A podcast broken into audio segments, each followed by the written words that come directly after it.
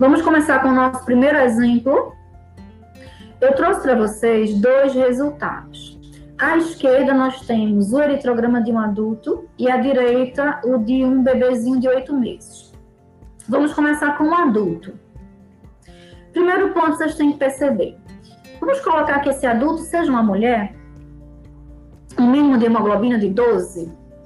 Então, vocês já percebem que ela tem hemoglobina de 10,4. Apresenta uma anemia. Número de hemácias também reduzido, hematócrito também reduzido. Vamos agora para o nosso objetivo, de fato, como analista, em caracterizar essas hemácias. Como está o tamanho, como está a coloração? O VCM nos informa o tamanho. Está reduzido, microcitose. HCM e CHCM nos informam a coloração, a palidez, a possível palidez dessas hemácias, ambos normais.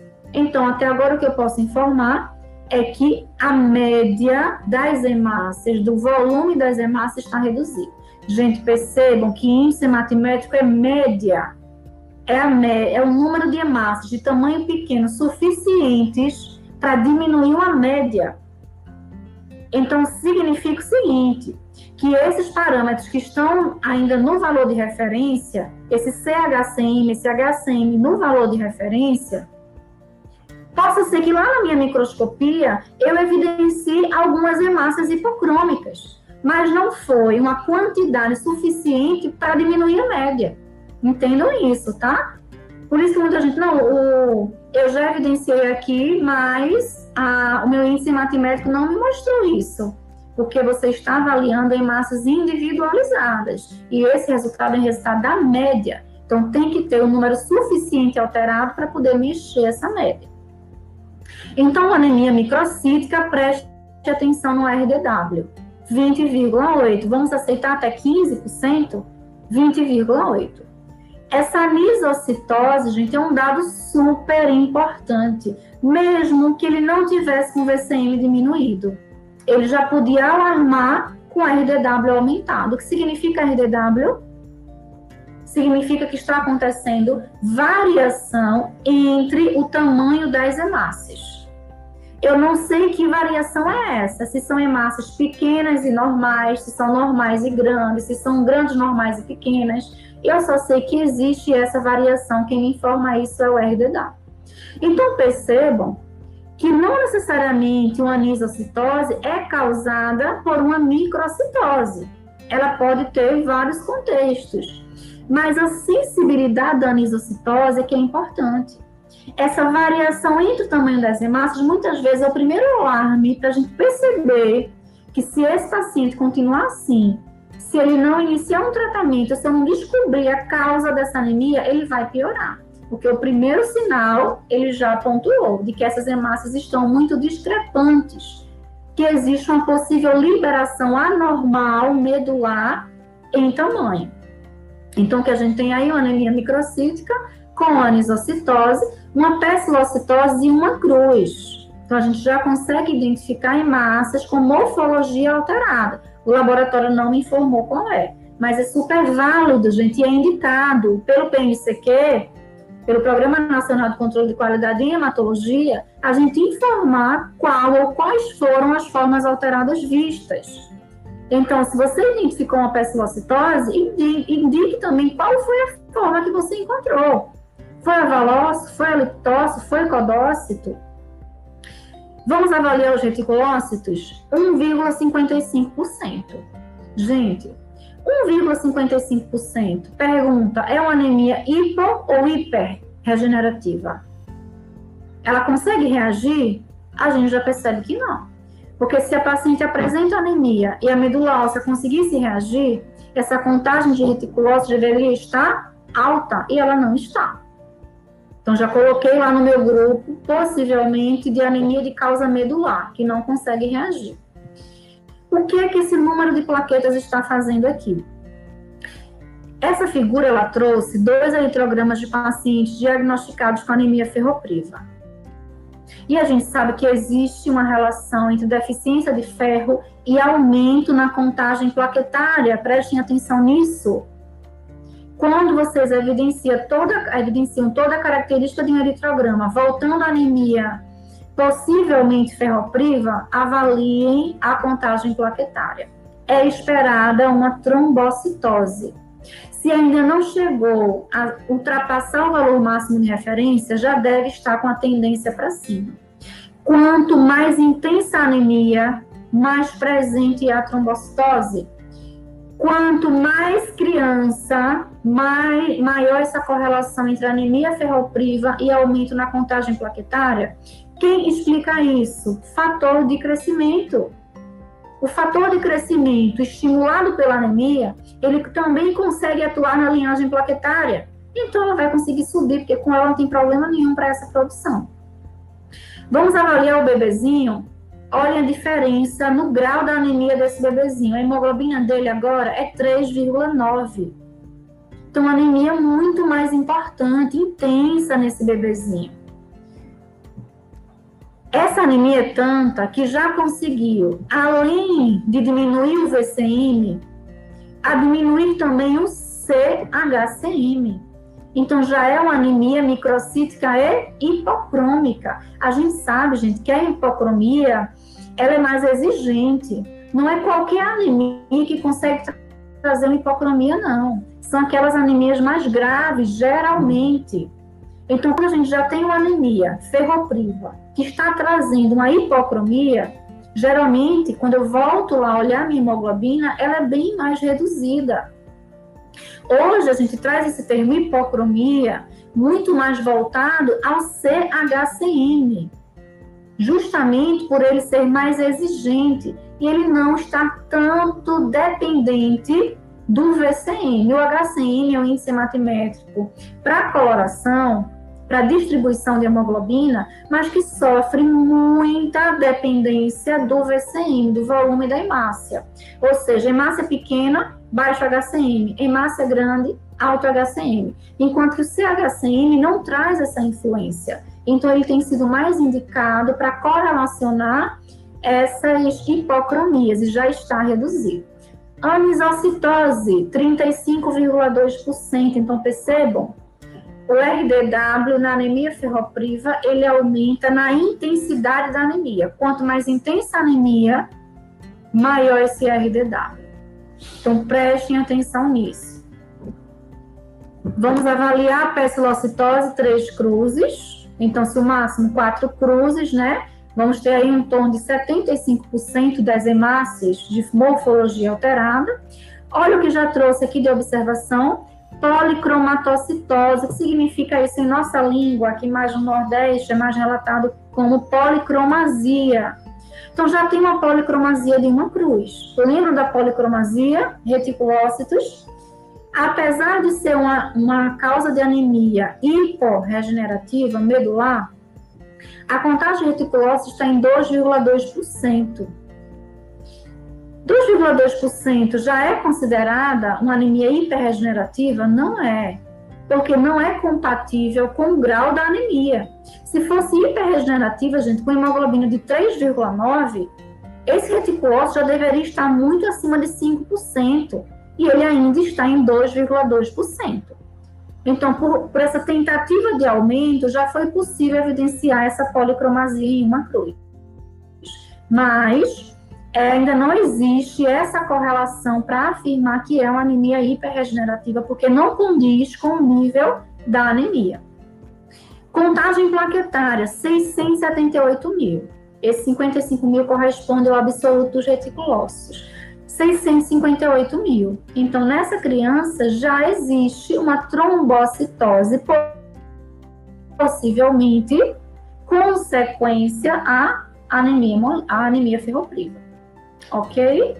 Então, é importante fazer toda essa correlação, porque quando a gente sabe que aquilo ali é típico da causa da anemia, a gente vai pesquisar mais, né, vai procurar mais relatar, sabendo que vai fazer diferença na interpretação. Vamos passar? Vamos lá?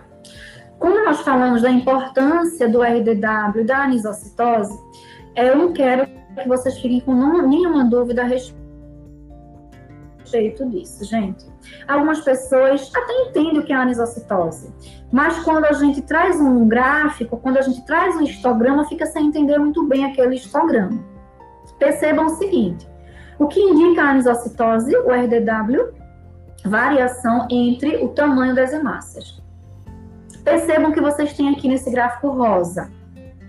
Eu tenho hemácias que estão distribuídas com duas médias de VCM. Um VCM com o primeiro pico da curva e outro VCM com outro pico da curva, ou seja, médias eritrocitárias distintas, a gente chama isso de populações eritrocitárias distintas. Isso aí é o que mais aumenta o RDW. Então, como se eu tivesse circulando ao mesmo tempo hemácia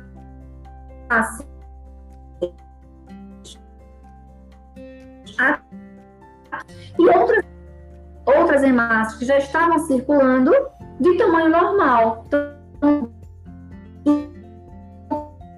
Então, a população eritrocitária aumento considerável nesse RDW. Vamos passar? Vamos avaliar outros histogramas. Vamos lá? Percebam, nesse histograma eu só tenho um pico da curva, mas olhem a base dessa curva.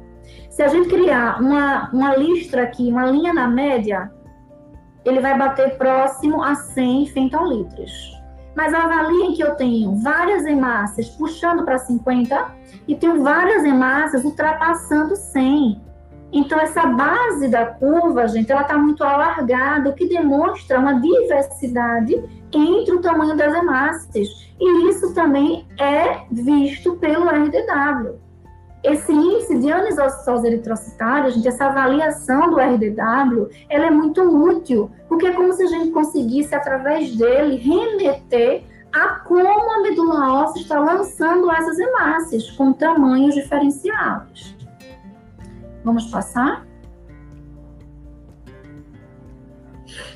Então, vejam a diferença de um RDW normal, ele tem um único histograma com um único pico e a base é bem estreitinha. Então, todas as hemácias estão com esse mesmo volume dentro da curva. Na próxima, uma dupla população eritrocitária. Uma primeira população com VCM menor e uma outra população com VCM maior. Então, isso aqui é um exemplo claro de anisocitose eritrocitária. O que cabe ao analista? O RDW, o equipamento vai liberar bonitinho. Qual é a nossa obrigação? Avaliar na revisão de lâmina se de fato existe toda essa anisocitose eritrocitária. A gente consegue identificar que sim. Existem aqui várias hemácias grandes, várias hemácias pequenas, hemácias de tamanho normal. A gente consegue evidenciar também uma hipocromia, com mais de dois terços da hemácia clara, pálida. A gente consegue evidenciar a microcitose. Então, tudo isso é importante que a gente consiga fazer a correlação com os índices hematimétricos liberados pela automação. Vamos seguir? Vamos começar a trabalhar nós temos agora um caso né, real, uma mulher de 39 anos. A informação que nós tínhamos é que ela tinha realizado uma gastroplastia e que já tinha tentado tratamento com ferro e sem sucesso. Então, era uma anemia refratária ao tratamento com ferro. O que nós temos de hemoglobina 8,6, uma anemia com redução do VCM com redução de HCM e CHCM, então anemia microcítica e hipocrômica. O RDW estava em 19,8, com anisocitose importante, né? Acima ali já passou dos 18%. O que, que, a gente pode falar até então? Anemia microcítica hipocrômica com importante anisocitose. De fato, é todo o contexto, contexto de uma anemia possivelmente ferropriva. A anemia ferropriva mais grave, ela consegue fazer isso. Microcitose, hipocromia, anisocitose. Vamos avaliar a contagem de reticulócitos? 0,5% demonstra uma deficiência da medula óssea em reagir a essa anemia, uma eritropoese ineficaz, mais um ponto para a anemia ferropriva. Mas a mulher não responde, ela não responde ao tratamento com ferro. Vamos avaliar o histograma dessa anemia microcítica? Avaliem aqui comigo, ó. O que seria normal é essa imagem de fundo, tá? Então, o que seria normal era esse histograma aqui na imagem de fundo, bonitinho, ó. E teria uma média aqui de, de VCM na faixa dos 85 e uma base estreitinha, histograma normal. Mas olha o dela. Eu tenho uma das pontas da curva puxando para um VCM diminuído. Então, isso demonstra a microcitose. Então, através desse histograma, eu já consigo detectar que existe uma grande variação, porque a base da curva é larga, no tamanho das hemácias, com tendência à microcitose. E, de fato, eu encontrei isso nos valores liberados pela automação. Vamos avaliar a lâmina? Identifico hipocromia importante, identifico a microcitose, identifico também morfologia alterada, Existe aqui poiquilocitose? Pecilocitose? Existe? Qual é a intensidade dessa É moderada? É intensa? E que forma alterada eu estou identificando? Tudo isso também, gente, vai contar pontos para o filtro necessário para se chegar à causa da possível, anemia, da possível causa da anemia. Vamos então fazer algumas considerações? Pode ir passando. Microcitose, hipocromia, moderada anisocitose, né, pelo PNCQ até 20% é moderada, moderada pecilocitose com presença de ovalócitos, que também é uma morfologia alterada, muito presente nas anemias ferroprivas graves.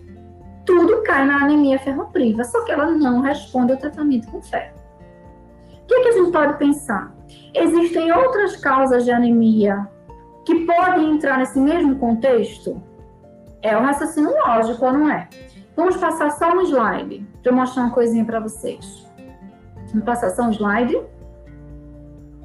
Qual o diagnóstico diferencial é importante aqui? A anemia ferropriva é o principal, 90% das causas de anemia. Se falar em microcitose e hipocromia, nem se fala, mas não é o único. O traço talassêmico é uma causa importantíssima de microcitose intensa mas geralmente a talassemia ela não altera tanto o RDW. Quando altera, ela pode até manter o RDW normal. anemia de doenças crônicas inflamatórias poderia também ser a causa da microcitose, é o que mais se aproximaria a um contexto de anemia ferropriva. Mas a mulher não tinha nada de problema inflamatório crônico, então a gente também descartou essa consideração. Anemia sideroblástica. Anemia sideroblástica também é microcítica, causada pela deficiência do anel de porfirina. Também traz RDW alto, mas seria aí a última causa a ser pontuada. Por quê? Geralmente, ou é uma anemia de cunho hereditário, ou ela é causada por alguma terapia né? Então, poderia ser pontuado, mas a gente precisaria excluir totalmente as outras causas para poder né, direcionar para uma coleta de medula óssea para avaliar esse ponto da anemia ceroblástica. Então, poderia ser feito todo, deveria, na verdade, ser feito todo esse diagnóstico diferencial. Principalmente o traço talassêmico. Vamos voltar lá? Só voltar um, tá? Vamos voltar um. Por que, que a gente também desconsiderou o traço talassêmico? Preste atenção no número de hemácias. Oi? Vamos voltar no slide? Pronto, obrigada. Por que, que a gente desconsiderou traço talassêmico? Olhem o número de hemácias, 3,88 é característica do traço talassêmico, gente, manter o número de hemácias dentro da normalidade. É isso que causa um VCM tão baixo na talassemia. E aqui, além de ele reduzir o número de hemácias, ele ainda aumentou o RDW, que também não é característica de traço talassêmico. Então, tudo voltava, de fato, era tudo lindo, perfeito para ser uma anemia ferropriva. Mas ela não respondia. Deixa eu dizer para vocês por que, que ela não respondia, que era anemia ferropriva. Ela não respondia, gente, pela forma da administração do ferro. Isso acontece bastante. Ela estava recebendo o ferro oral como ela tinha feito a gastroplastia, isso influencia na capacidade de absorção também intestinal do ferro. Então, ela não conseguia absorver aquele ferro. Ela tinha que receber o ferro por outra via. Quando ela recebeu o ferro via intramuscular, de fato, ela começou a reagir. Então, muitas vezes, é batido na tecla de anemia ferropriva pela presença na população, por tudo direcionar para deficiência de ferro, mas a gente tem que pensar também na forma desse tratamento. Ela, não, mas eu estou sendo tratada e não melhoro. Como está esse tratamento? A gente verificou também que várias outras situações, principalmente em mulheres, é, mesmo sem gastroplastia, mulheres com mioma, que geralmente têm uma anemia ferropriva importante, elas também não respondiam ao sulfato ferroso oral. Então, muitas vezes, a gente também não pode desconsiderar a anemia ferropriva só porque não respondeu precisa avaliar como foi essa administração e aqui de fato era uma anemia ferropriva, como todo o contexto aí direcionado. Vamos seguir? Passar mais um. Nós temos agora, vamos mudar, né, virar a página para um outro resultado totalmente diferente. Agora, um homem, né, considerado idoso, 72 anos. Aí, hemoglobina dele chamou bastante atenção, né, em 6,1, quando a hemoglobina já está abaixo de 7, a gente já se preocupa bastante. Agora o VCM dele, gente, era 127. É, se tratava de uma macrocitose, ou seja, a média de volume das hemácias estava alta, acima de 100. Macrocitose. Falei para vocês anteriormente que o HCM ele acompanha o VCM então, se a hemácia é maior, o cálculo do HCM possibilita que ele acompanhe essas hemácias. Então, por isso que hoje a coloração ela é atribuída ao CHCM, porque não tem essa influência do tamanho. CHCM normal, 34. Então, a gente pode aqui resumir uma anemia macrocítica e normocrômica, com anisocitose, 23%. Olha o histograma, conseguem avaliar esse histograma, que é um histograma de base super larga, e olhe, gente, onde a curva está parando, em mais de 190 de VCM. Então, a gente consegue de fato perceber que há uma distribuição aí de hemácias, e o que chama muito a atenção é esse pico de hemácias lá no VCM maior, ou seja, a média aí de tamanho das hemácias é uma média macrocítica.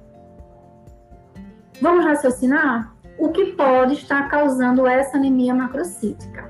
Primeira pergunta que a gente vai se fazer: é uma anemia medular? Se for uma deficiência medular, a eritropoese não é eficaz. Quem vai nos responder isso? Reticulócitos.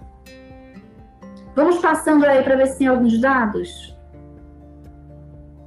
Macrocitose, normocromia, intensa anisocitose, moderada policromasia, moderada pesquilocitose com presença de macroovalócitos. Eu sei que a macrocitose entra naquele grupo das anemias megaloblásticas, não é esse raciocínio? Principais causas, deficiência de B12 ou deficiência de ácido fólico, não é assim? Porque ácido fólico e vitamina B12 são essenciais para a formação do DNA e sem DNA, eu não consigo multiplicar, levando à anemia. A anemia macrocítica, porque a célula se multiplicando menos, vai ficar com volume aumentado, porque tinha maior capacidade de replicação, é liberada de tamanho aumentado. Então, vamos pensar nesse sentido. Mas, Carla, por que essa policromasia? Se é uma anemia hiporregenerativa, que não consegue reagir justamente pela falta do DNA, como é que essa policromasia veio aparecer aí, gente? De onde vem a policromasia? A policromasia é trazida pela basofilia das células imaturas. Então, lá, a policromasia trazida pelos reticulócitos, o reticulócito tinha a característica de imaturidade, trouxe a policromasia. Aqui, a policromasia já vai estar presente naqueles macrócitos que não conseguiram amadurecer em plena multiplicação. Vão trazer também aquela tonalidade mais acinzentada, que a gente chama de policromasia. Ok? Como é que a gente vai seguir? Que outros dados a gente pode explorar para melhor direcionar quem esteja interpretando esse exame, seja o nutricionista, seja o médico, acender ali a luzinha de interpretação de uma anemia megaloblástica? O que é que a gente pode ajudar nesse sentido, sabendo o que é esperado nas anemias megaloblásticas? Além dessa macrocitose tão, tão conhecida, que outros pontos podem ajudar? Vamos seguir?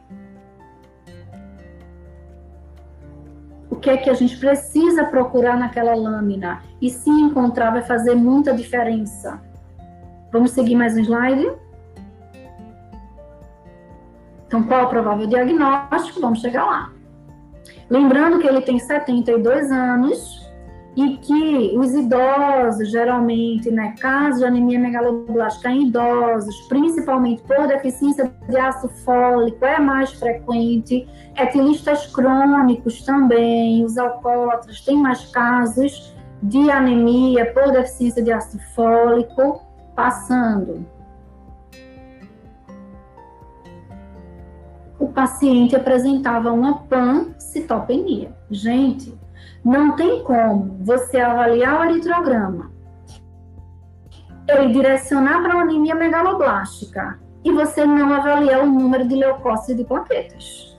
É esperada uma pancitopenia. Pan, tudo, penia para baixo. Então, eu vou ter, além da série vermelha deficiente, uma série branca e uma série plaquetária. Por quê? A mesma vitamina, seja ela B12, seja ela ácido fólico, ela também vai ser necessária para a multiplicação plaquetária e para a multiplicação dos leucócitos. Então, a gente espera que a anemia megaloblástica cause essa pancitopenia. Então, esse é um contexto super importante. Teve pancitopenia, é mais um dado para que isso aí seja uma anemia megaloblástica. Então, tudo está levando anemia megaloblástica. Vejam que coisa linda. Vamos ver se na lâmina, vamos avaliar a lâmina? Vamos lá? O que é que a gente espera nessas anemias megaloblásticas? E geralmente estão presentes. Lembram que os leucócitos vão sofrer também com a deficiência das vitaminas? Se eles vão sofrer, o núcleo deles já vai ser liberado e hipersegmentado. Então, esse núcleo em cacho de uva hipersegmentado é um dado super importante de ser relatado, gente. Viu macrocitose, viu pancitopenia, tem que procurar aí para verificar a presença desses neutrófilos hipersegmentados e citar, citando inclusive a intensidade da presença. Se foi moderada, se foi intensa. Eles antigamente eram chamados de pleocariócitos, né? Hoje nem, nem se usa mais essa nomenclatura, são neutrófilos hipersegmentados.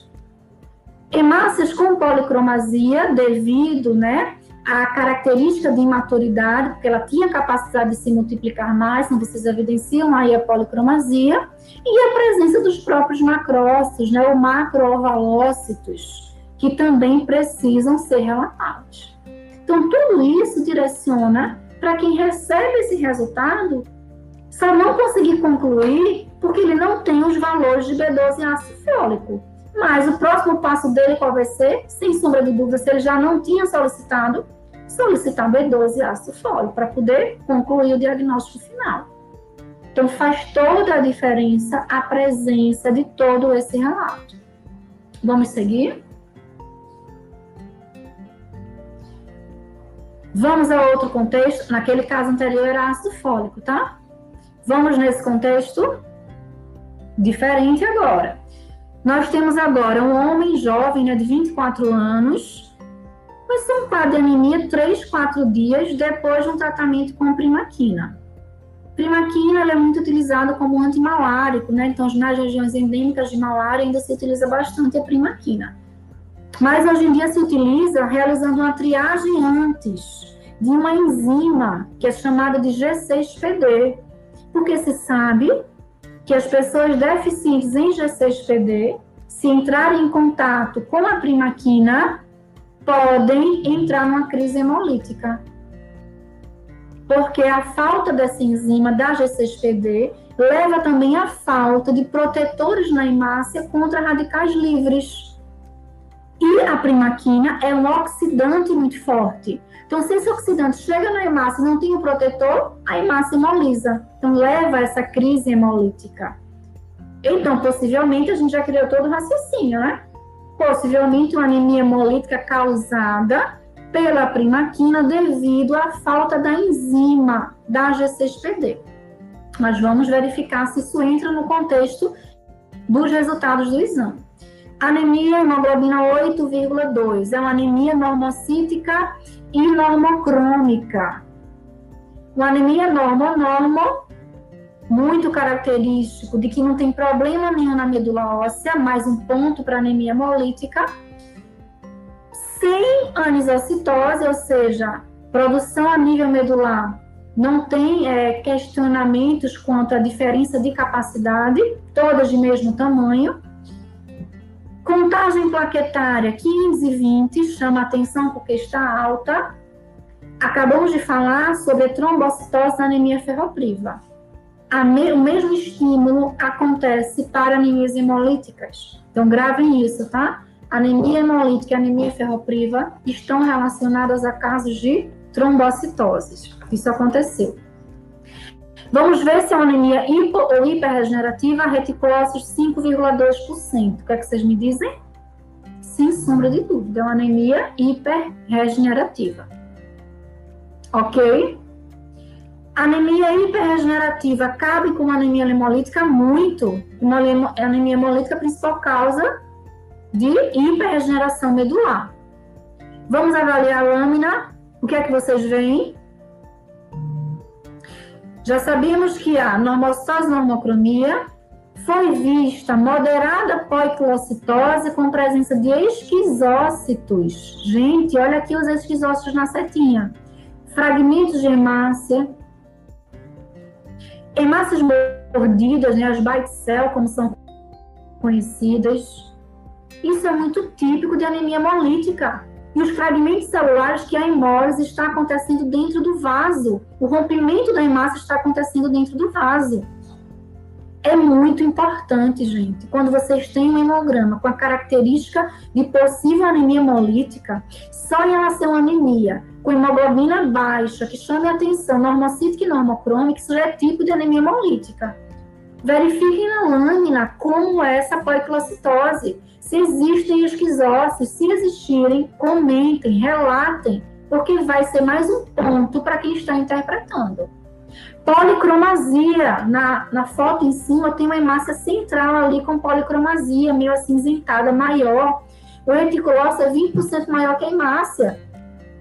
Vamos citar a policromasia, já para fazer, já que ele não teria contagem de reticulócitos, eu trouxe aqui para ilustrar, mas a maioria dos laboratórios não traz a policromasia vai fazer esse papel. Ainda foram contados cinco eritroblastos em 100 leucócitos. Se eu estou no contexto de uma anemia hemolítica e tudo envolve um quadro de anemia hemolítica, procurem eritroblastos na lâmina. Porque se existe policromasia, possível reticulócitos, existe a possibilidade de eritroblastos. De o estímulo à medula óssea ser tão importante que além de ele aumentar a liberação de reticulócitos, fazer também a liberação de eritroblastos. E a gente faz essa liberação dentro de uma contagem de 100 leucócitos, ok? Então, todas as informações relevantes. E agora a gente entende sim que muito possivelmente tudo teve origem com a medicação primaquina e a deficiência da enzima G6PD. Vamos passar? Então, só lembrando, tá, a questão dos eritroblastos, dadas as fases de amadurecimento desses eritroblastos, os eritroblastos, a depender do estágio de amadurecimento, vão aparecer com a morfologia diferente. A grande maioria que a gente evidencia são ortocromáticos, que são aqueles imediatamente anteriores ao reticulócito. Parece um ovo, né? Um ovo frito, é bem parecido com esse eritroblasto ortocromático, mas podem existir eritroblastos ainda mais imaturos. Então, se você citar eritroblasto, já vai ser muito relevante para a interpretação, porque quem está interpretando vai entender que é uma anemia hiperregenerativa. Vamos passar?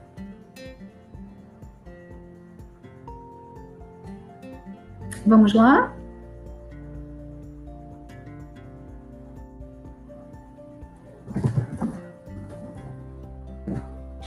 Então, gente, essas anemias hemolíticas, quando eu falei para vocês que é o grupo de anemias que eu mais me encanto, é porque ela mexe com muitos exames laboratoriais ao mesmo tempo. Então, por mais que a nossa área seja de hematologia, não tem como a gente fugir dos outros exames laboratoriais. Se você está a nível ambulatorial, se você está numa urgência, procure os outros exames desse paciente. Porque essa hiperemólise, o que, é que ela vai causar? Ela vai causar uma hiperregeneração medular. E essa hiperregeneração medular vai alterar os exames hematológicos. Mas a hiperemólise vai alterar exames bioquímicos e exames de urina. E tudo isso precisa ser visto em conjunto. Então é aquela coisa. É, estou avaliando aquele caso anterior, ele tinha solicitação de sumário de urina. Como está essa urina? Qual é a cor dessa urina? Tem hemoglobina na urina? Então, todas essas são perguntas que a gente precisa fazer. Vamos lá? Então, como estímulo para esse estudo de vocês, os exames complementares para as anemias hemolíticas, então nós temos aqui desde alterações hematológicas esperadas justamente pela hiperresposta medular, do outro lado, eu tenho exames complementares bioquímicos e de urina muito associados a uma hemólise importante. Então, a bilirrubina indireta aumentada, a lactato hidrogenase aumentada, já que a hemácia é riquíssima nessa enzima e quando ela lisa, ela libera toda a carga enzimática. O aumento do urobilinogênio na urina, a presença da hemoglobina, podendo deixar a hemácia, a urina rosada, então, tudo isso você vai conseguir relacionar a esse caso de anemia hemolítica. Então, prestem atenção nisso. A anemia hemolítica é riquíssima para alterar exames laboratoriais. Vamos seguir? Vamos finalizando né, com outro caso, agora de uma mulher de 15 anos, né, de uma adolescente. Vejam que caso curioso a hemoglobina dela em 8,4. Mas quando a gente foi avaliar o VCM, o VCM diminuído, anemia microcítica.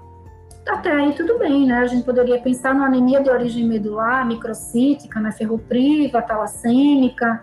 Mas quando a gente veio perceber o CHCM dessa menina, era um CHCM alto, 36,5.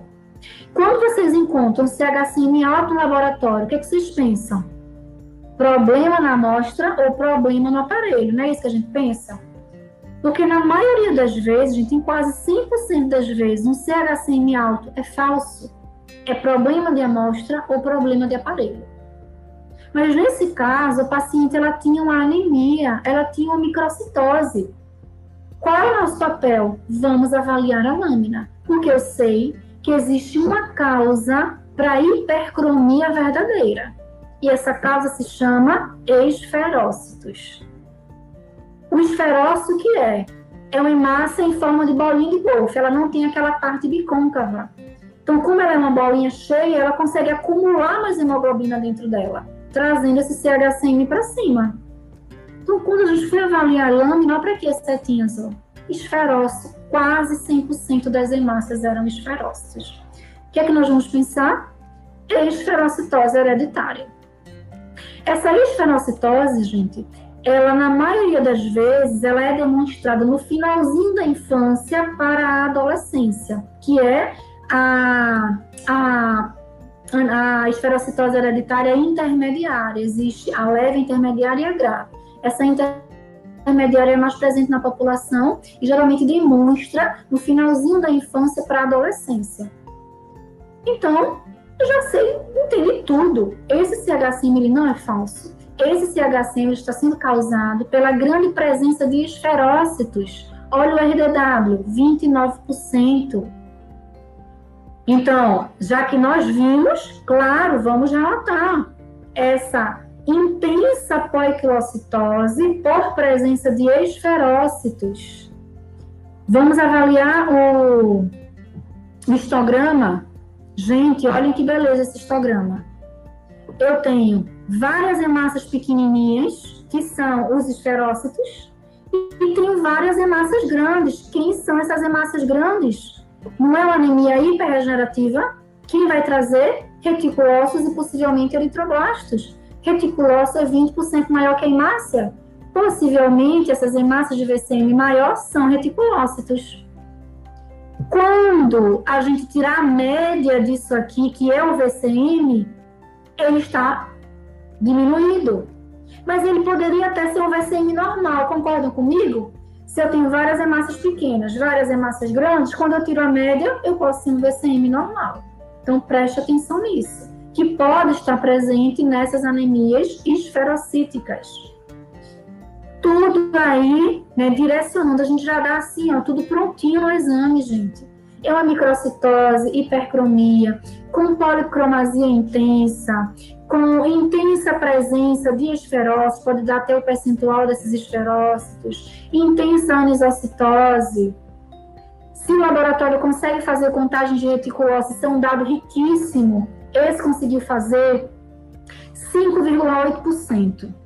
Foi a contagem de reticulócitos. Mas aí vocês percebem um termo diferente. Contagem de reticulócitos corrigidos. O que significa isso? que significa contagem de reticulose corrigida. Será que geral, isso faz diferença? Aqui a contagem corrigida, já corrigida, foi 5,8%. Eu, de fato, confio porque foi uma contagem corrigida.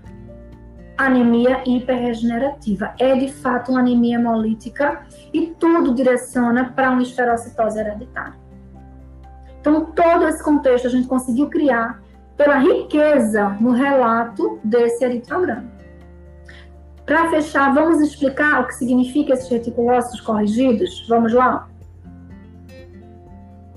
Então, a gente já sabe da importância desses reticulócitos, né? Trazendo o nível de eritropoese, se ela é eficaz, se ela não é eficaz, a presença da policromasia relatada. Vamos passar? Essa contagem de reticulócitos corrigida, o que significa? Como esses indivíduos geralmente têm anemia, as hemácias maduras, elas estão em baixa quantidade. E nós estamos com uma contagem em percentual dos reticulócitos, é um percentual frente às hemácias maduras. Só que se eu tenho o mesmo número de reticulócitos com a contagem de hemácias maduras menor, aquele mesmo número vai ocupar um percentual maior. Então, pode fingir um percentual maior, quando na verdade não era. Então, por isso que a gente vai ter que fazer esse cálculo aqui, ó. A contagem corrigida é simplesmente a gente multiplicar a contagem de reticulócitos por esse fatorzinho que é o hematócrito do seu paciente, anêmico possivelmente, com hematócrito baixo, dividido por 45, que seria um hematócrito esperado normal, ideal. Então, quando a gente divide isso aqui, eu vou ter um, um valor que vai corrigir essa contagem de reticulócitos. Então, é, esse valor deve dar 0, alguma coisa e vai puxar essa contagem reticulócitos para baixo. Então, mesmo que na contagem corrigida ele seja, né, esteja presente uma reticulocitose, a gente confia muito mais, porque já foi uma contagem corrigida. Vamos ver um caso para vocês verem como isso é importante. Olha só. Uma paciente com hemoglobina de 6, uma anemia super importante, o hematócrito dela era 18%. Uma contagem de reticulócitos ainda não corrigida de 4,5. Então, o que, que a gente pensa? Um reticulócito de 4,5, uma anemia hiperregenerativa. Então, à primeira vista, mostra né, uma resposta adequada da medula óssea, visto que o máximo é 1,5%, e ele já tinha conseguido estimular a medula óssea com a contagem de 4,5%. Mas, Quando a gente foi fazer a correção dessa contagem de reticulócitos, o que, é que a gente fez? Dividiu o hematócrito dela, que era 18, dividido por 45, vai gerar o fator. Quando a gente multiplicou por 4,5, que era a contagem que o equipamento deu, olha para quanto desceu, gente. 1,8%. Muda tudo. Porque deixa de ser uma anemia hiperregenerativa de resposta adequada para ser uma anemia hiporregenerativa de resposta inadequada. Então já mudou todo o meu pensamento da cinética. Isso aqui não é uma anemia hemolítica, isso é uma anemia medular. Pode ser ferropriva, pode ser megaloblástica, qualquer tipo de anemia medular, porque mesmo com hemoglobina de 6, os reticulócitos ainda estão em 1,8%. Ok? Então, preste atenção nessa contagem corrigida dos reticulócitos para demonstrar se de fato está adequada a essa resposta medular. Ok? Vamos passar? Nós vamos ficar agora com o professor Gustavo Gugel. Passei um pouquinho do horário, né, Gustavo? 15 minutinhos. O professor Gustavo vai ricamente nos mostrar a interpretação do plaquetograma Olá, Gustavo, boa noite. Boa, noite, tudo Carla, bem? Tudo bom? Boa noite a todos. Tudo ótimo. Tudo jóia? Tudo ótimo. Gustavo, muito bom tê-lo conosco mais Vamos falar agora sim, né? Dá para prosseguimento na aula. Magnífica aula, professora, muito boa. Professor Fábio também. Eu que agradeço a presença de vocês. Falar de hemograma é maravilhoso, né? Hematologia. Então vamos lá, Gustavo. Fique boa noite e boa aula. Mano, Pessoal, se quiser fazer perguntas, a hora é essa. professora.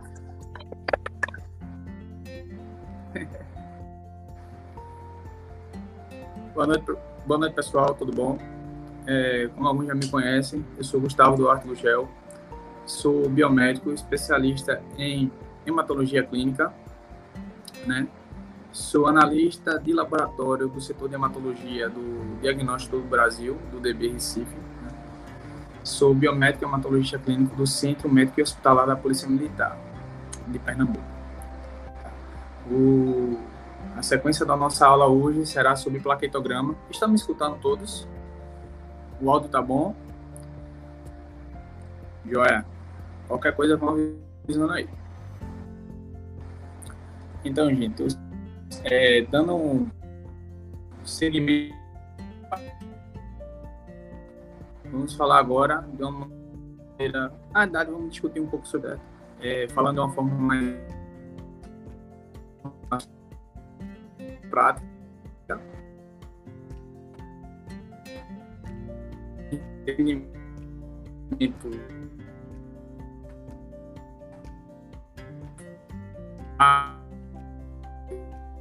E- colega tá dando uma travadinha aí.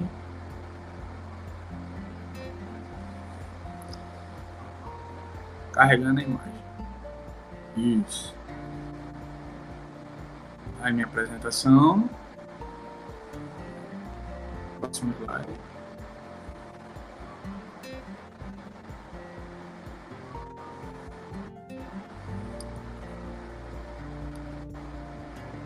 Próximo slide. Isso. Definição de plaquetograma. Tá?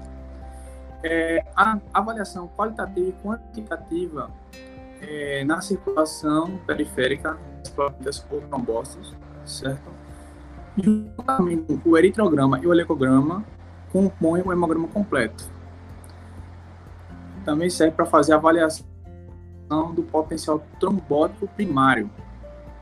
Tá? Próximo.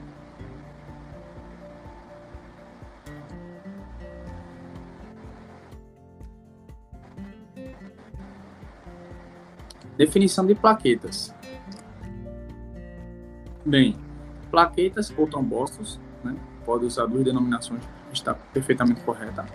É um fragmento citoplasmático do megacariócito, conforme a professora Carla já tinha dito na primeira aula lá do módulo na semana passada. Certo? Ele é o principal ator na hemostasia primária. Ou seja, é, quando tem a qualquer injúria endotelial, ele é o primeiro componente a chegar é, para fazer é, a barreira hemostásica, né? Para evitar que a gente tenha extravasamento sanguíneo é, nessa injúria, né? nessa lesão. Tá. Próximo. Bem, é, falar de plaquetas sem procurar saber da origem dessas plaquetas. Como é que surgem essas plaquetas? Eu me recordo bem que na semana passada, fazendo um gancho mais uma vez, com a aula da professora Carla, quando ela falou de hematopoiese, é, ela pôde citar um pouco é, da poiese das séries hematológicas, tanto linfocitária como mieloide, e dentre essas mieloides, a gente pode falar das poieses tanto é, plaquetária como é, e eritrocitária. Né? É, uma célula pluripotente, que a gente chama de stem cell, ela dá origem a duas células pluripotentes, que se dividem igualmente, são células troncos, e elas vão dar origem a células linfóides e mieloides. Dentre essas mieloides, é, vão surgir as precursoras, as células blásticas, tá? Como o linfoblasto está para o linfócito, o mieloblasto está para as células mieloides, né, os granulócitos. É, para as plaquetas está o mega é, o megacardioblasto, tá? Do megacardioblasto, é, no processo evolutivo, assim como no linfócito tem o prolinfócito na granulocítica tem a, a promielócito. Nós temos também nas plaquetas o promegacariócito, certo? Que no processo evolutivo vai dar origem ao megacariócito, que daí por diante ela vai se fragmentar, né? E na circulação periférica vai dar origem às nossas plaquetas, nossos trombócitos, tá? Próximo.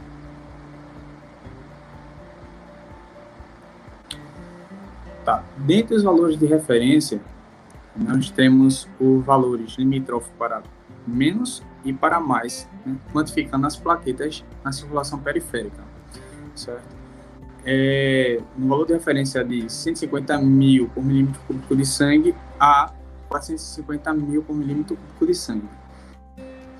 Valores abaixo de 150 mil por milímetro cúbico de sangue são considerados plaquetopenia ou trombocitopenia, bem como ah, os valores quantitativos de plaquetas superiores a 450 mil por milímetros cúbicos de sangue está para plaquetose ou trombocitose. Tá? É, temos causas é, pontuais das duas ocasiões, tanto da plaquetose como plaquetopenia. Tá? Na plaquetopenia, nós temos é, dois fatores importantes: o fator medular e não medular, que a gente chama de periférico. Certo? Dentre os fatores medular, temos é, infiltração é, dessa medula, certo? Neoplasia. Temos aplasia medular, temos pós-quimioterápicos e pós-radioterápicos. São fatores que corroboram para a diminuição medular dessas plaquetas, tá? É, fatores não medulares da diminuição dessas plaquetas, é, que a gente chama de fatores periféricos, elas, elas ocorrem por, por infecções virais, certo? Por injúria endotelial, quando precisa de uma hiperatividade dessas plaquetas e a gente vê quantificação reduzida no, no hemograma, certo? Temos também hiperesplenismo, certo? É, o aumento desse nesse baço. Para as plaquetoses ou trombocitoses, nós temos também fatores pontuais, certo? Que são inflama inflamações crônicas e agudas, deficiências de ferro, certo? Processos de anemia, como a professora citou na aula anterior, certo? E doenças mieloproliferativas crônicas. Tá? Então, assim, são fatores que corroboram o aumento ou a diminuição dessas plaquetas são fatores patológicos, tá? Na sua maioria, sendo medulares e sendo periféricos, fatores que devem ser acompanhados, tá? De toda forma, pacientes chegados em urgências ou pacientes chegados via ambulatório é, ambulatorial nos serviços de diagnóstico laboratorial, em específico hematológico, e a gente tem que ter é, buscar as informações clínicas possíveis. Né? Tem lugares que a gente consegue essas informações clínicas possíveis, como, por exemplo, no laboratório de um hospital. A gente tem um acesso ao prontuário do paciente, temos como buscar informações com o assistente, com o médico, com a equipe de enfermagem, para que a gente possa entender a clínica e, assim, corroborar o resultado visto na automação e na lâmina da gente, tá? Na lâmina do paciente que a gente está avaliando. Então, é sempre importante fazer um estudo é, do paciente, saber o histórico clínico dele, se, é, se tem um histórico familiar, se já, já é um processo que cursa crônico, é, se ele tem uma doença que desencadeia esse processo de plaquetose ou plaquetopenia. Então, temos sempre que averiguar quando possível, né? lembrando que laboratórios grandes de apoio a gente não tem esse tipo de informação. Muitas vezes a gente não tem nem o quadro evolutivo do paciente, porque muitas vezes o paciente ele se cadastra com outros pedidos e a gente sempre encara como se fosse um pedido novo. Mas pacientes é, de acompanhamento ambulatorial, é, hospitalar, tudo a gente tem como conseguir ver o histórico do paciente até pelo, pelo quadro evolutivo do exame, tá bom?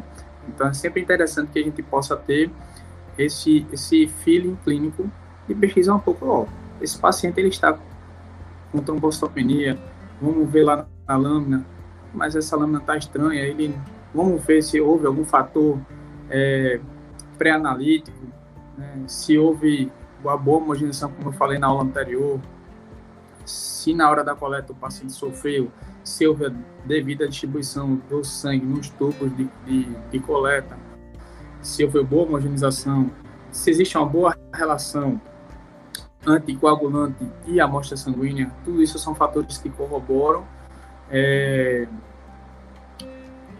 esses, essas, esses eventos né, considerados pré-analíticos para que a gente possa seguir com a análise e a conduta, né? Se a gente vai pedir repetição, se não está batendo, se o paciente não tem histórico, se não tem doença de base que corrobore esses resultados. Então, é sempre importante a gente ter, é, como eu falei na aula passada, é, acompanhamento do processo, né, para a gente até saber onde é que esse processo deu errado? Confeccionar nova lâmina, avaliar se existe coágulo na amostra, se tem fibrina na lâmina, microcoágulo também, muitas vezes não é tão visível é, na, no tubo, mas a gente tem que fazer aquela imersão, virar o tubo para ver direitinho, analisar, porque o que se espera, principalmente um paciente de ambulatório, que não tenha nenhuma queixa aparente, é que ele esteja dentro da sua normalidade, né? Não só plaquetária, como leucocitária, como eritrocitária. Então, qualquer variabilidade não explicada desses processos aí, né, dividido em séries, é, tem que ser investigado pelo analista, conversado com o médico. Se a unidade que se trabalha for um apoio grande, tiver uma assessoria científica que entre em contato com o cliente para saber é, da histórica, do histórico clínico do paciente, é sempre interessante, antes de liberar o laudo, você certificar que esse resultado ele é fidedigno. Tá bom? Então a gente tem variação abaixo 150 mil, plaquetopenia, superior a 450, a plaquetose. Ainda assim, temos uma reação, uma condição adversa que é que a gente chama de plaquetopenia acentuada, que são plaquetas abaixo de 20 mil por milímetro cúbico, que normalmente a gente visualiza em paciente hospitalizado. Isso é um indício de mau prognóstico no processo evolutivo clínico dele. Então, é, exige-se uma uma observação na lâmina, um, um, um acompanhamento da evolução desse paciente para a gente ver é, como é que está cursando isso, a doença de base dele, tudo isso é muito importante, esse feeling clínico do analista. Tá bom? Próximo.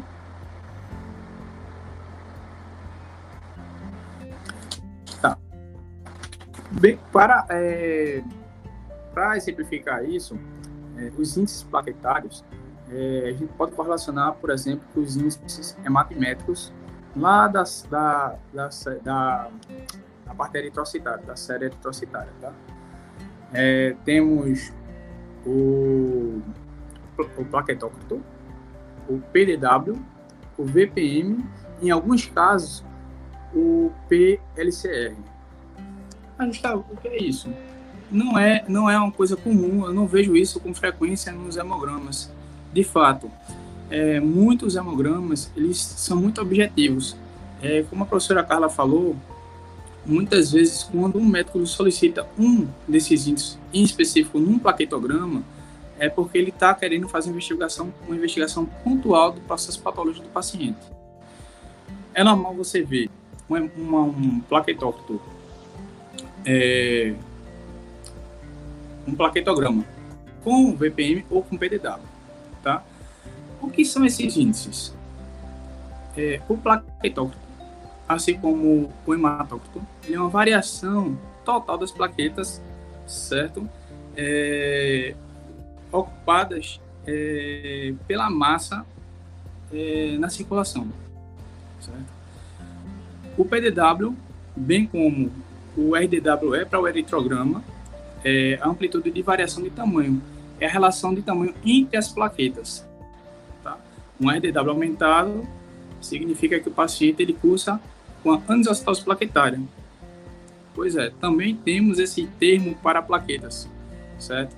Anisostose plaquetária, macrocitose, tudo isso é, macro, macro, é, macroplaquetas, né? seria associando a, macro, macrocitose. Tudo isso a gente pode correlacionar com eritrograma, tá? Só para a gente ter uma ideia.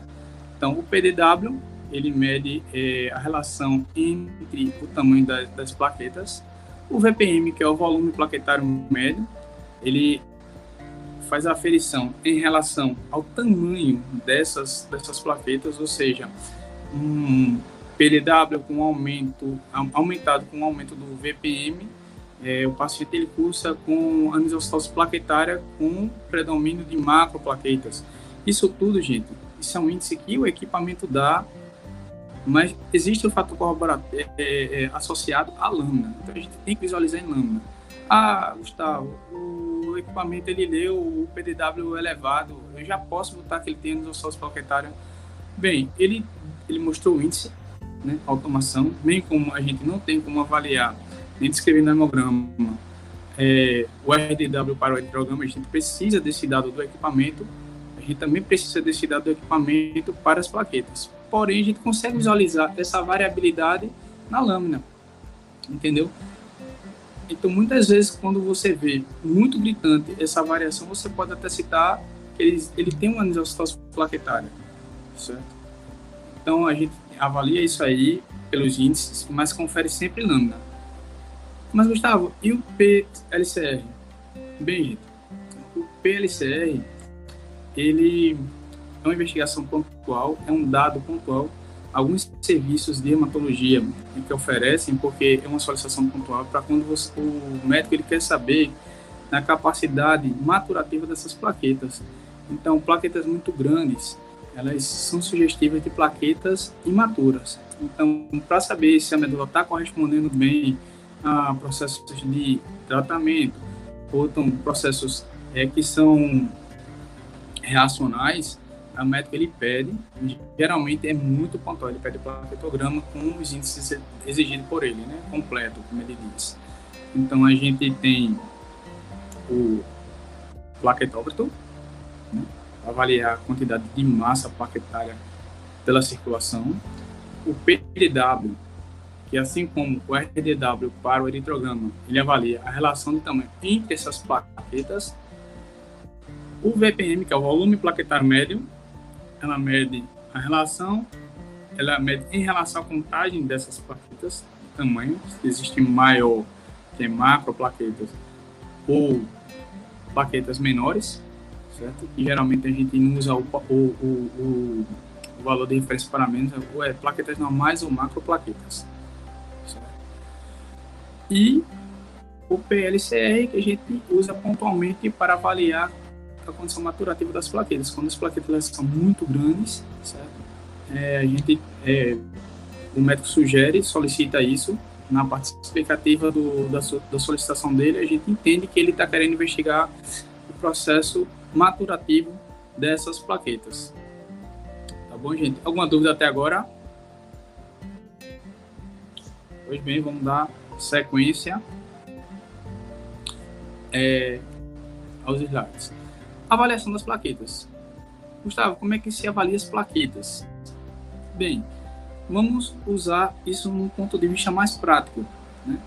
A gente usa a avaliação dessas plaquetas de duas formas. Usamos a automação, bem como usamos para fazer toda a análise citomorfológica das células leucocitárias e eritrocitárias, certo?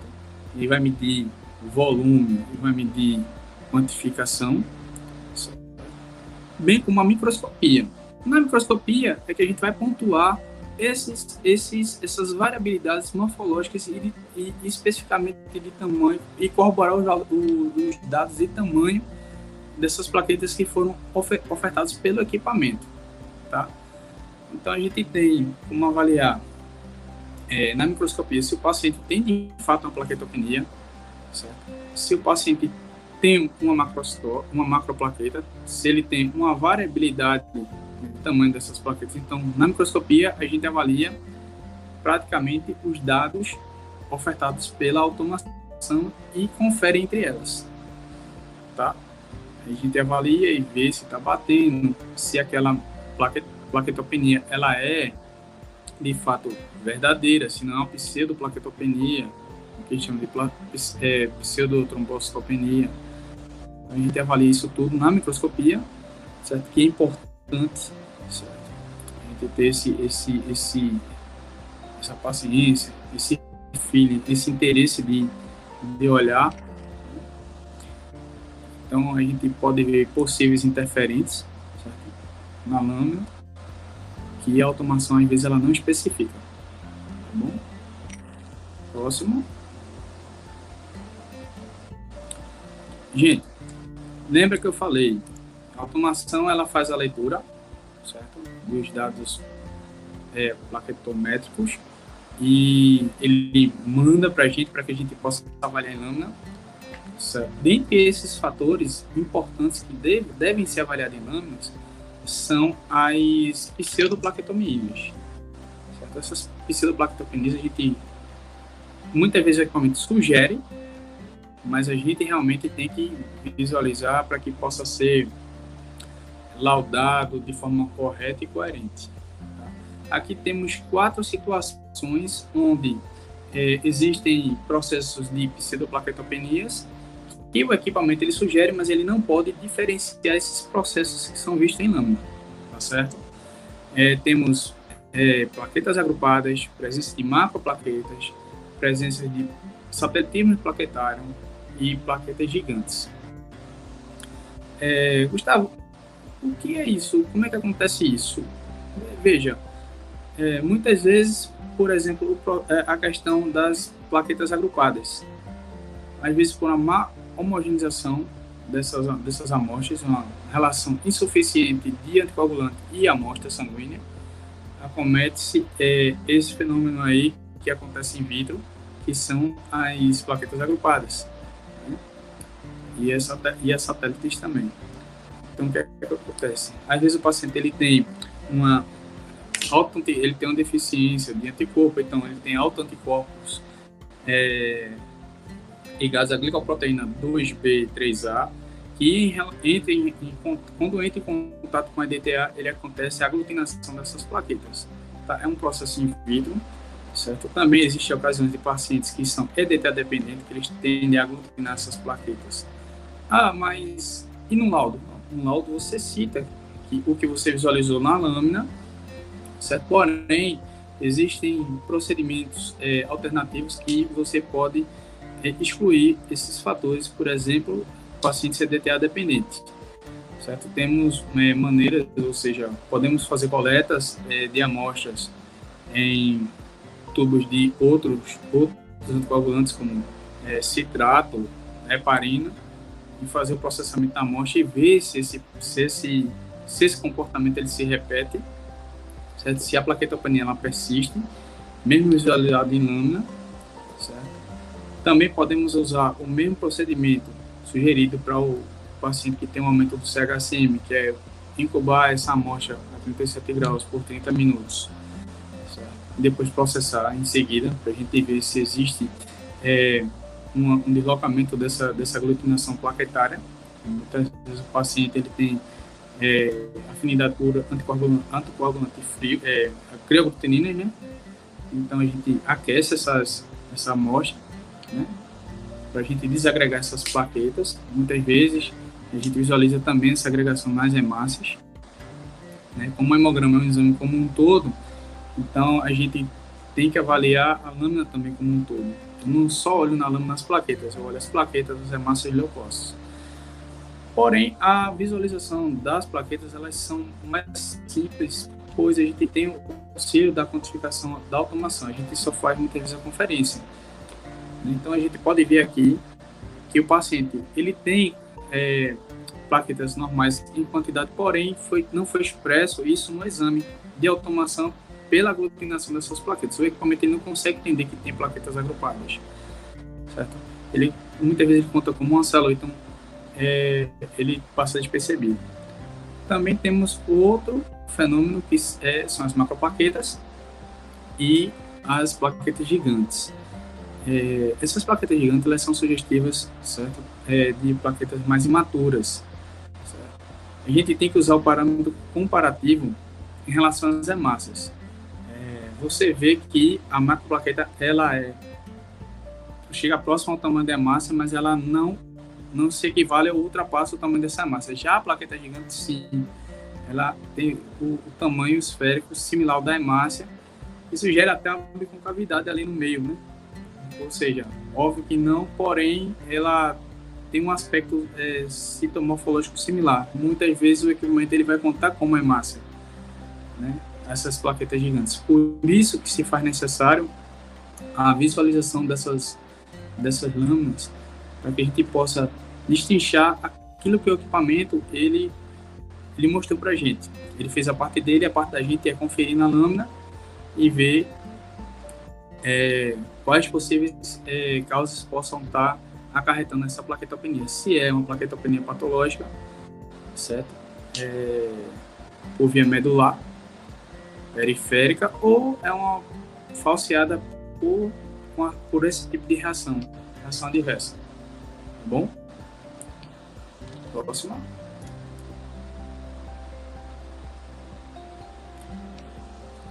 Tá, gente. Lembra quando eu falei que é, plaquetopenias, elas têm, muitas vezes, na sua origem medular, eles têm, por uma das causas, os infiltrados medulares, são causas neoplásicas, entendeu? Pacientes que, que têm um processo de linfoma, de leucemias, principalmente as agudas, eles têm uma alteração na série plaquetária, certo? para mais ou para menos. No caso é, da plaquetopenia, esse infiltrado de medula óssea, que cursa com uma doença mais aguda, é, que como a gente vê, por exemplo, a leucemia aguda, ele é, realmente ele cursa com a plaquetopenia, faz parte da de leucêmica, né? É clássica, mas nem sempre é considerável. É, a gente tem uma diminuição da série vermelha, um aumento exacerbado da série branca né, dos leucócitos e a diminuição também das plaquetas, né? Por causa dessa displasia medular, então a medula ela não consegue liberar na circulação periférica as células é, na sua quantificação normal, bem como na sua fase maturativa normal certo? Próximo. Então, é, lembra quando eu falei é, das plaquetas agrupadas, é, dos, dos, pacientes que têm possivelmente EDTA dependente, creatinininas e tal, é, alto anticorpo é, 2B3A, né, com doente em contato, então, Gustavo, quando você visualiza uma plaquetopenia, onde a quantificação dessas plaquetas inâminas está dentro da normalidade, apenas estão aglutinadas ali. O é que você faz? Você conta individualmente, você... Não, antigamente a gente usava métodos indiretos para fazer a quantificação dessas plaquetas. Hoje, é, não é muito indicado, Né? O indicado é que você faça as observações pontuais daquilo que você está vendo em lâmina. O médico ele vai entender que ele tem uma plaqueta, que essa plaqueta esboçada pela contagem da automação, ela possivelmente ela é irreal. Ele vai entender que é uma pseudoplaquetopenia e vai seguir com a conduta dele. Se ele quiser uma conduta mais investigativa, ele vai sugerir a coleta é, em outros tubos de, de outros anticoagulantes, como eu já citei, o citrato e a heparina também, usado também para a gente avaliar a condição dessa aglutinação, se ela tende a se repetir e, e manter o nível de plaquetas diminuídas sem que seja pelo processo é, patológico, e sim um processo in vitro, ali que aconteceu no tubo e o equipamento ele não conseguiu ler. Tá? Então, assim, eventualmente visualizou plaqueta baixa. Gente, senta, vamos olhar a lâmina. Vamos olhar plaqueta, vamos olhar leucócia e vamos olhar hemácia. Visto isso, observou presença de agrupados de, de plaqueta, aglutinação plaquetária, como queira, existem várias nomenclaturas para isso, mas que definem a mesma coisa, né? presença de plaquetas agrupadas, é uma forma mais generalista e é mais assertiva. É, então, cita. Se viu macroplaquetas, cita também. Viu lá a comparação dessas plaquetas em relação às hemácias, elas têm tamanho equivalente? Cita também presença de plaquetas gigantes, porque estão um indício de que ele tem uma deficiência de maturação dessas plaquetas muitas vezes, certo? Então, que essas plaquetas elas têm um tamanho reduzido, mas ela na realidade tem a quantificação normal. Apenas o equipamento ele não conseguiu definir que tipo de, de variação era essa. Aí, onde graças a Deus obriga a gente, analista, a ir para lâmina, da onde é que se faz necessário o conhecimento técnico, científico, para que ele possa definir e entender que precisa ser citado, entrar em contato com o médico porque com certeza muitos é, clínicos, principalmente é, emergencistas, eles não vão, não vão considerar muito essas observações, vão entrar em contato com o laboratório sendo de hospital, aí você vai explicar, não. Ele tem na sua quantificação de plaquetas na lâmina normal, porém, ele tem processo de aglutinação plaquetária na lâmina, o que sugere que ele tem uma, uma pseudoplaquetopenia ou uma falsa plaquetopenia. Entendeu? Dúvida, gente? Pois bem, Vamos passar para o próximo slide. Gente, é, diferente de hemácia, é, o eritrograma e as anemias, as plaquetas, é, sendo de uma forma bem mais prática, a gente pontua as variabilidades entre a sua entre é, quantidade, né, as penias e as citoses, e as variabilidades com relação a aspecto morfológico visualizado em lâmina mais pontuais. Esses processos de pseudoplaquetopenia, por exemplo, eles é, têm uma incidência de até 30% de, de ocorrência no laboratório prático. Então, assim, é importante que nós tenhamos essa, esse discernimento para que a gente possa visualizar bem o aspecto clínico do paciente, é, entender o que o, o automação ela, ela nos, nos informa sobre aquela amostra e ter a curiosidade de fato de ir para a lâmina, certo? Tentar discutir um pouco dessa lâmina com o médico, se for um serviço de urgência, um paciente interno. Caso não, é, você entre em contato com estruturas um, um corporativo que entre em contato, faça essa mediação para que você tenha um laudo mais assertivo, você tem um laudo fechadinho, certo? Então, bem como o, o leucograma e o eritrograma, a observação laminar é necessária tá? para que a gente possa pontuar os aspectos que só são realmente visualizados na ocasião da microscopia.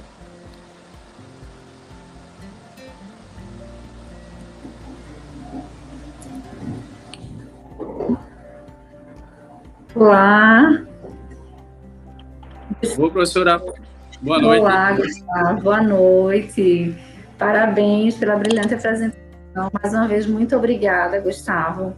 Obrigado, Essa questão né, das análises plaquetárias, porque muitas vezes é, alguns analistas nunca viram né, essas análises porque trabalham com equipamentos mais simples e que não liberam o anisostose plaquetária, né, não liberam plaquetócrito, e mesmo que no laudo final esses valores algumas vezes não estejam presentes, para o analista é super importante, né, já levanta aquela lanterninha de que essa lâmina precisa ser de fato melhor revisada.